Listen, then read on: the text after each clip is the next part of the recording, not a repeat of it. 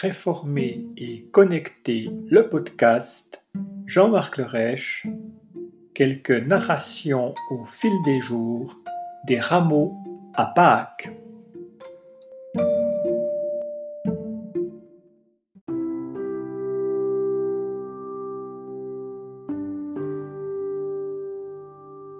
Introduction En route. Printemps 2019 j'ai publié sur mon blog d'alors, mediteoblog.wordpress.com, une série de billets sous la forme de narration allant de la fête des rameaux au dimanche de Pâques, une par jour. C'était un moyen d'exprimer ma manière de vivre ce temps accompagné des textes de l'évangile de Marc. Partagés sur les réseaux sociaux, ils ont attiré quelque intérêt. Printemps 2020, une année plus tard, des circonstances particulières empêcheront nos communautés de vivre le temps de Pâques comme avant. Les célébrations rassemblant les fidèles seront supprimées. La faute à la pandémie. J'ai pensé ressortir mes narrations d'alors et de les proposer sous la forme d'un recueil.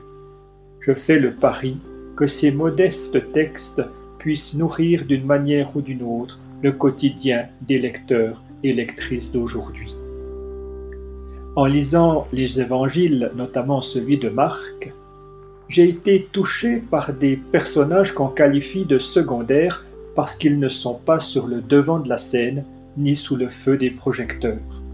Mais en m'approchant d'eux, j'ai adopté une autre manière de voir la situation.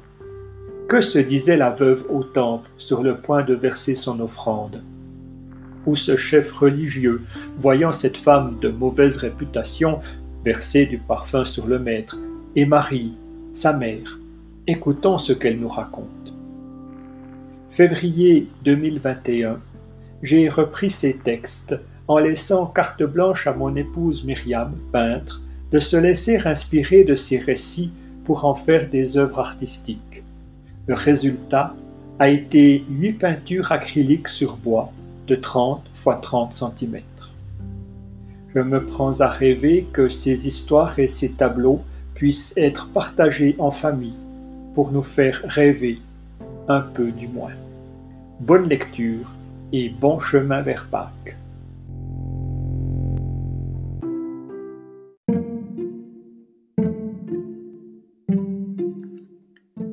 Réformer et connecter le podcast voilà, c'est tout pour aujourd'hui.